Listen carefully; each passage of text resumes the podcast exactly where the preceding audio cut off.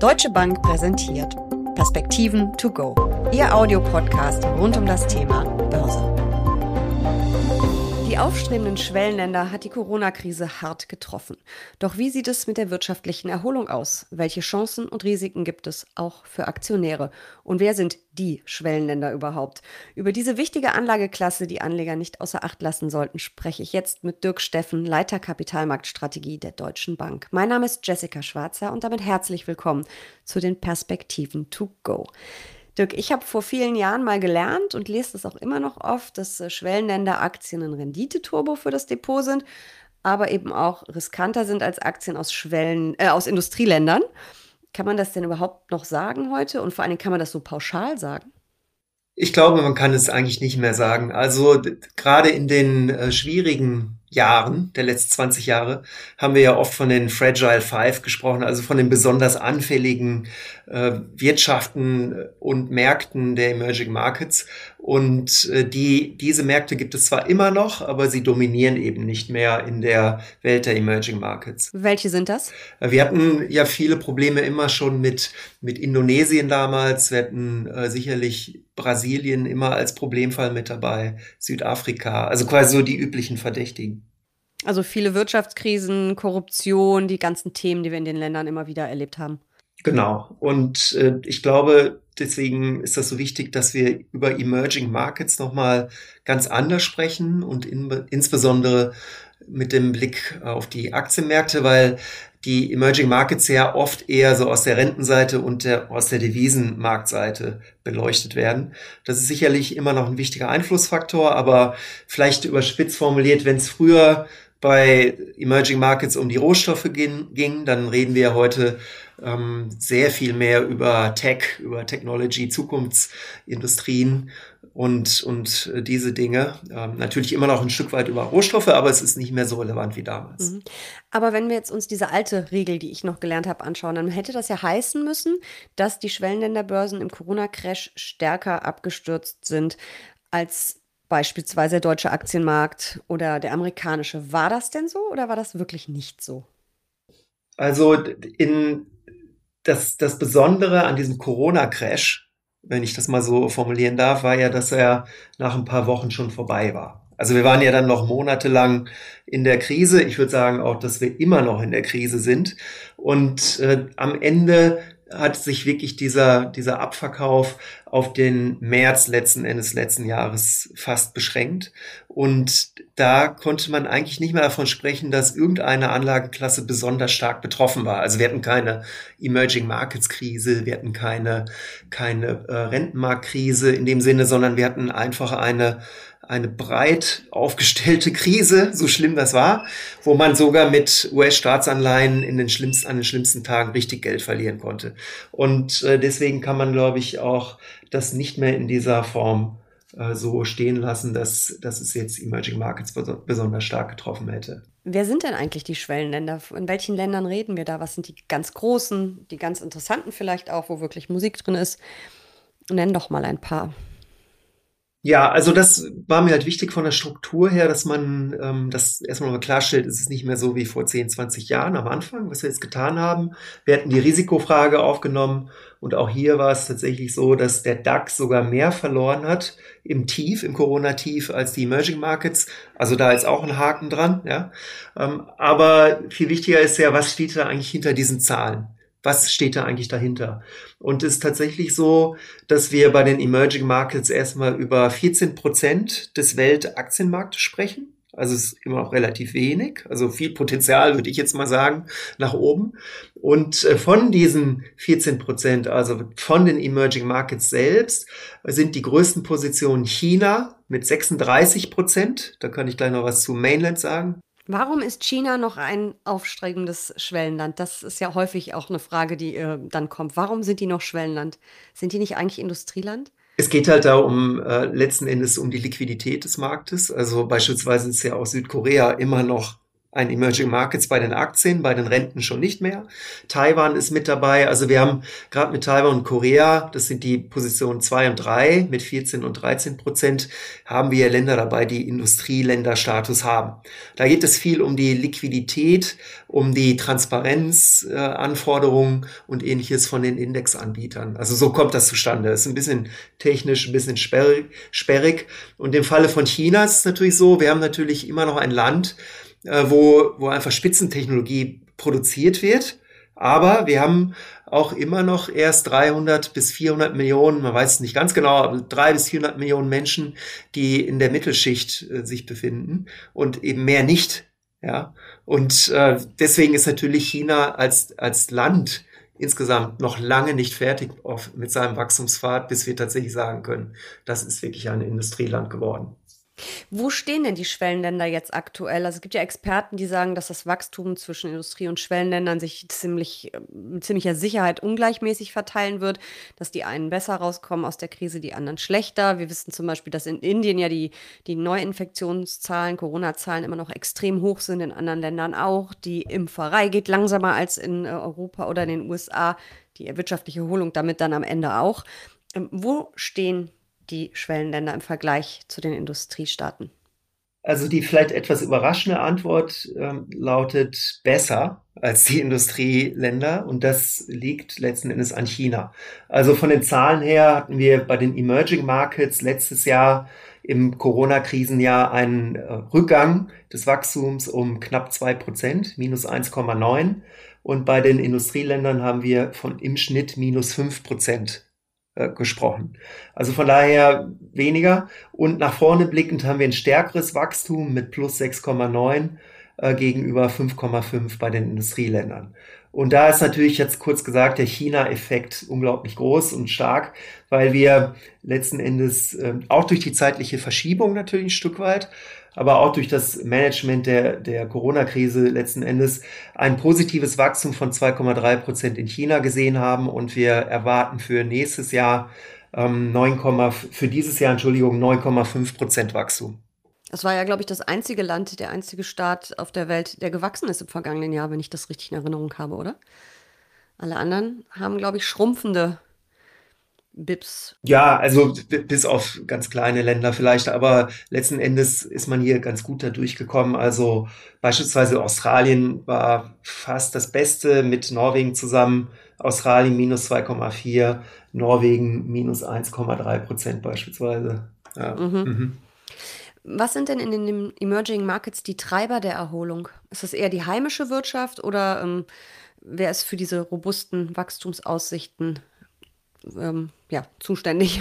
Ja, also Wachstum ist die eine Sache. Also da, da haben wir ähm, natürlich über die Binnenkonjunktur in China jetzt den nächsten Treiber, weil der, der private Konsum erstmal noch nicht so stark war zum Jahresbeginn. Das ist jetzt quasi die nächste Säule. Wir hatten aber viel über verarbeitendes Gewerbe und Exporte natürlich schon den anderen Teil der chinesischen Volkswirtschaft, der schon stark war. Von daher kommt jetzt wieder mehr Binnenkonjunktur ins Spiel. Und ansonsten hängt es wirklich vom Land ab. Also ähm, in Korea beispielsweise sieht es ziemlich gut aus, wachstumstechnisch. Ähm, da haben wir auch starke äh, Programme, also Fiskalprogramme gesehen und ähnliches. Aber für den Aktienmarkt ist das nur bedingt relevant. Also es sind einfach Unternehmen, die global ihre Absatzmärkte suchen und da auch teilweise gerade im Technologiebereich Marktführer sind. In China, ähm, wenn man da, wenn man nochmal da drauf ein bisschen genauer schauen will, ist es ja auch immer eine Mischung aus Wachstum und Unternehmenssektor letzten Endes. Da muss man halt stark aufpassen. Der DAX hat ja auch nicht fast nichts mit der deutschen Konjunktur zu tun, ja, um es mal überspitzt zu formulieren. In China sind die, die großen Themen die Regulatorik, das ist wahrscheinlich den meisten aufgefallen. Da geht es viel um äh, die Einschränkung der monopolistischen Konkurrenz, die die Großunternehmen dort ähm, erreicht haben oder durchgeführt haben. Es geht viel um die Klimapolitik, aber mit, mit der Klimaneutralität bis 2060. Aber am Aktienmarkt ist es nicht so wirklich relevant. Da geht es viel mehr schon um Technology, Zukunftstechnologien. Und äh, du wirst feststellen, dass der Markt eben auch eher schwach ist im internationalen Vergleich dieses Jahr. Es liegt hinten dran. Und äh, das äh, liegt eben nicht so sehr an den alten Makropolitiken, die wir kennen aus China letzten Endes, sondern ähm, aus einer Marktdynamik, die wir auch aus den USA letzten Endes dieses Jahr äh, kennen. Das heißt, es ist dieser Favoritenwechsel, ein bisschen genau. raus aus Tech-Gewinnmitnahmen und eher die, die, ja, die Nachzügler, die jetzt erst von der Erholung profitieren. Korrekt, es ist die Sektorrotation mhm. und die hat letzten Endes dann dazu geführt, dass ähm, beispielsweise der der CSI 3C SI 300 Index, das ist eine Mischung aus Shanghai und Shenzhen, also in China, Mainland, nicht Hongkong, dass der lediglich aus Eurosicht 3,8 Prozent geschafft hat dieses Jahr. Und in lokaler Währung, in Renminbi, sogar flat ist, also nur 0,7 Prozent. Und das liegt viel an ziemlich stark äh, sehr hohen Bewertungen, die wir hatten und äh, letzten Endes durch diese Rotation raus aus Wachstumstiteln mehr in Value, das haben wir hier oft besprochen, günstige äh, Titel, wurde dieser Markt besonders stark betroffen.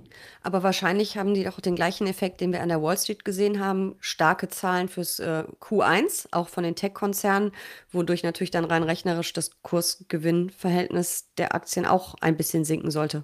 Zusätzlich kommt natürlich noch der Abverkauf dazu. Also wahrscheinlich sind die ja nicht mehr so überbewertet, wie sie es noch vor ein paar Wochen oder Monaten waren, oder? Nein, es ist äh, in Ordnung aus meiner Sicht. Also die, die Marktbereinigung hat stattgefunden, weitestgehend. Aber wir haben äh, durchaus immer noch regulatorische Risiken. Und äh, das, das wird auch nicht weggehen, weil China, vielleicht für manche etwas überraschend, ganz klar auf äh, die Kraft der freien Märkte setzt. Also innerhalb ihrer sehr eingeschränkten Welt gibt es quasi diese Inseln der freien Marktwirtschaft. Und äh, wenn man dann, das war vor ein, zwei Jahren, von den Chefregulatoren so, so Leute wie Schumpetersche ähm, Zerstörung und ähnliches, ja, äh, schöpferische Zerstörung hört, das sind natürlich Begriffe, äh, die, die letzten Endes das Herz des Ökonomen höher schlagen lassen. Also China hat da eine sehr, sehr merkwürdige Hybrid- Gesellschaft aufgebaut mit starken Einschränkungen der Freiheitsrechte natürlich auf der einen Seite und ähm, zumindest Inseln, die zugelassen werden, wo man das möchte. Und das führt dazu, dass man monopolistische Konkurrenz, also eine starke Marktmacht von den Unternehmen nicht tolerieren möchte. Schauen wir nochmal auf ein paar andere Länder. Ähm, es sind ja vor allem die Schwellenländer Asiens, Lateinamerikas, Afrikas die ja starke äh, Rohstoffexporte haben und die sind ja im, also da sind die Einnahmen ja extrem gestiegen. Also wir reden von Brasilien, Chile, Russland, Indonesien, Südafrika. Ähm, kommt da zu einer Umverteilung ähm, zwischen den Schwellenländern oder äh, profitieren die weiter? Wie stark ist dieser Effekt? Weil wir haben ja wirklich einen Superzyklus bei Rohstoffen, darüber haben wir ja auch schon gesprochen. Also es ist vielleicht wenig überraschend. Also dieses Jahr laufen einige von diesen genannten Märkten ziemlich gut. Beispielsweise Südafrika, da aus Eurosicht reden wir da über fast 50 Prozent. Und das ist ein klarer, klarer Effekt der Rohstoffentwicklung letzten Endes. Also wir haben ja einige gelistete Minenbetreiber, äh, die, die an dem südafrikanischen Markt äh, gelistet sind. Dann haben wir auch so einen etwas merkwürdigen Effekt über einen Bezug zu chinesischen Technologieunternehmen, über, ein, über Beteiligungsgesellschaften. Das ist so eine Mischung am Aktienmarkt aus chinesischem Tech und Minentätigkeit. Und beides hat sich eigentlich ganz, ganz gut ausgezahlt dieses Jahr. Und äh, die diese, so, dieser Sondereffekt des Rohstoff-Superzyklus, wenn es denn einer ist, also da müssen wir, glaube ich, noch abwarten, dass das Fragezeichen da wegstreichen dürfen, der zeigt sich auch in so einem Land wie Brasilien, wo tatsächlich trotz aller Probleme und die Covid-Krise ist immer noch voll da, aus meiner Sicht, wenn man sich die Inzidenzen anschaut, äh, dann ähm, sind, überrascht es doch, dass hier der Bovespa mit plus 12 Prozent dieses Jahr aus Eurosicht im Plus liegt. Da hat man auch einen klaren Rohstoffeffekt. Mhm. Ja. Ähm, du hast gerade schon gesagt, wir sind im Prinzip noch mitten in der Krise. Wir haben ja in Europa und in den USA vor allen Dingen massive Rettungspakete, Hilfsprogramme gesehen. Ähm, wie stark stützen denn die Regierungen und Notenbanken in den Schwellenländern die Wirtschaft?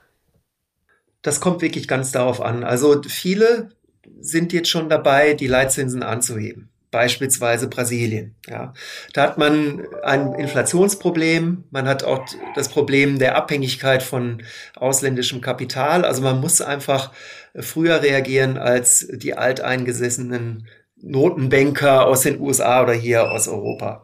Und äh, das Ganze führt dazu, dass man eigentlich in dem ganzen Emerging Markets Komplex, auch in Osteuropa, wo wir ja letzte Woche drüber gesprochen hatten, äh, durchaus, durchaus schon Zentralbanken sieht, äh, die die Leitzinsen schon anheben.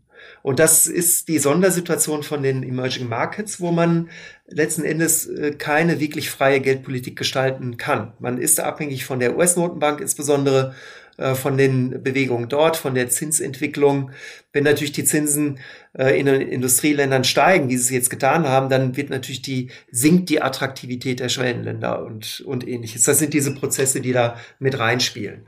Und dann haben wir, wie gesagt, wir haben immer das Problem mit China. Also wir können nicht über die Schwellenländer äh, reden, ohne den Elefanten im Raum zu benennen. Und äh, China ist nun mal mit einem Drittel dabei bei den Emerging Markets. Und hier haben wir eine, eine PBOC, die People's Bank of China, die wahrscheinlich äh, dieses Jahr nicht die Leitzinsen anheben wird. Man ist auch schon groß genug, um das tun zu können letzten Endes. Also die Abhängigkeit ist geringer. Und man hat äh, reichlich äh, Fiskalprogramme jetzt schon seit anderthalb Jahren laufen. Also es wird quasi immer so viel gestützt wie notwendig ähm, in diesem großen Land. Und bei vielen kleineren Emerging Markets ist es ja leider die tragische Situation, dass man von der Haushaltspolitik einfach nicht viel machen kann. Und deswegen ähm, ist hier auch das äh, Hilfspotenzial von staatlicher Seite einfach begrenzt. Du hast gerade schon äh, die höheren US-Zinsen, also die Renditen an den US-Anleihenmärkten äh, angesprochen.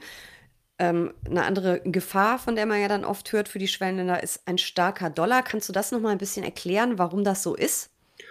Ja, das, das liegt meistens darin, dass sich die, die Regierungen in ausländischer Währung verschulden müssen.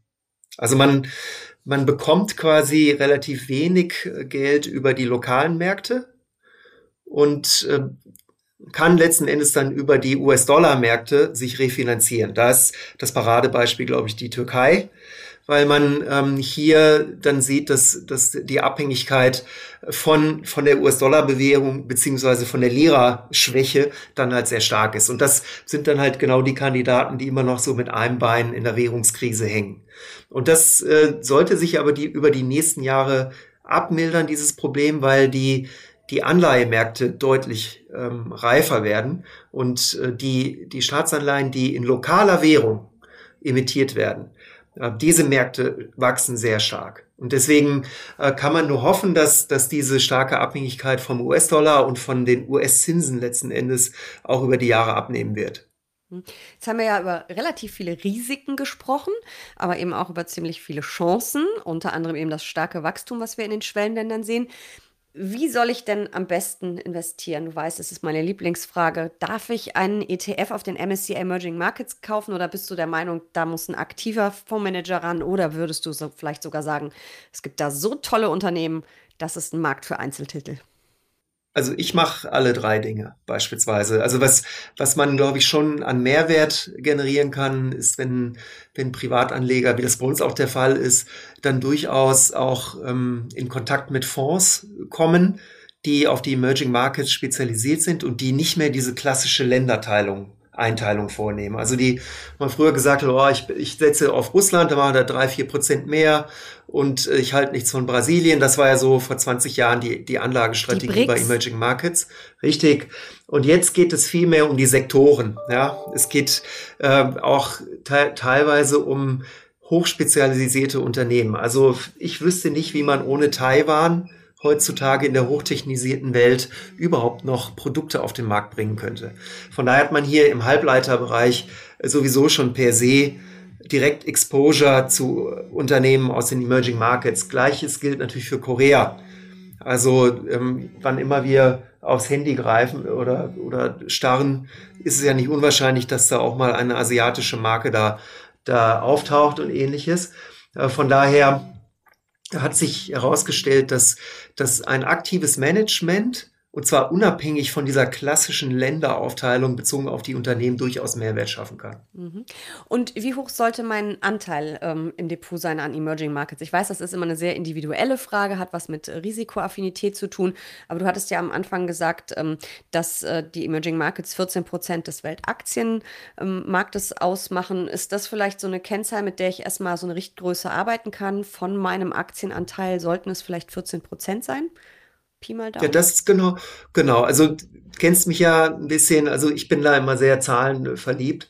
Also das wäre genau diese 14 Prozent wäre jetzt meine Allokation, wenn ich gar keine Meinung habe zu den Emerging Markets. Wenn ich sage, oh, das geht jetzt echt den Bach runter und wir haben da große Probleme, sei es jetzt Regu Regulatorik in China oder Wahlen in Lateinamerika, hat man jetzt noch gar nicht so gesagt, und, und ähnliches, dann äh, auf einmal sind wir dann bei fünf Prozent vielleicht angelangt. Wenn man äh, langfristig orientiert, glaube ich, sollte man ähm, eher in Richtung 20 Prozent denken. Also wir sind ja auch dafür berüchtigt bei der Deutschen Bank, dass wir ziemlich hohe Emerging Markets Quoten empfehlen. Und ich verstehe es, dass man eher ähm, auch gerne mal in Unternehmen investiert, die man kennt, die hier vor Ort auch angesiedelt sind. Ich glaube, wir haben jetzt erfolgreich gemeinsam mit unseren Kunden den Weg beschritten ähm, aus Deutschland raus nach Europa bis in die USA. Wir haben jetzt angemessene Aktienquoten bei unseren Kunden in den USA. Und äh, wir bleiben dran an dem Emerging Markets Thema, dass man hier auch wirklich jetzt nicht mehr nur über die Nachkommastelle argumentiert, sondern dass man auch wirklich ernsthaft dort investiert. Ich finde das auf jeden Fall ähm, ein tolles äh, Anlagegebiet. Gebiet ist ja falsch, falsch Anlageklasse. Ähm, und ich denke, wir können da langfristig auch mit ganz guten Renditen rechnen, oder? Wahrscheinlich sogar besser als in Europa, oder? Wenn ich mir die Wachstumszahlen angucke. Wagst du da die Prognose? Ja, also das Wachstum ist da. Und das einzige Problem ist das Sentiment und die, ex also die externen Faktoren letzten Endes. Und je mehr wir in sich festsetzt, dass, dass letzten Endes die Emerging Markets zu den etablierten Märkten gehören, wird auch dieser Abschlag bei den Bewertungen über die Jahre, zumindest aus meiner Sicht, sich verkleinern. Und dann hatten wir, glaube ich, eine, eine ziemlich gute äh, Wachstumsstory für die nächsten Jahre, um hier zu investieren. Was auch gut ist, ich finde das immer ganz charmant. Ich bin eher so ein Mean Reversion Mensch, also ich glaube daran, dass, dass sich der Trend auch dann wieder äh, umkehrt, beziehungsweise dass man bei Unterbewertungen wieder zurückschlägt. Und äh, die Emerging Markets hängen dieses Jahr ein bisschen hinten dran. Heute, heute, per heute quasi ist ja der DAX mit plus 15 Prozent ziemlich gut gelaufen beispielsweise. In den Emerging Markets reden wir eher noch über hohe einstellige Beträge bei der Performance. Vielleicht ist die, vielleicht ist äh, die Situation jetzt auch gerade jetzt gar nicht so schlecht, mal über ein Engagement nachzudenken. Ich habe auf jeden Fall einen größeren Anteil Emerging Markets im Depot und war da bisher immer ganz glücklich mit. Und äh, für alle anderen, es macht auf jeden Fall Sinn, sich diese Anlageklasse anzugucken. Vielen lieben Dank. Sehr gerne.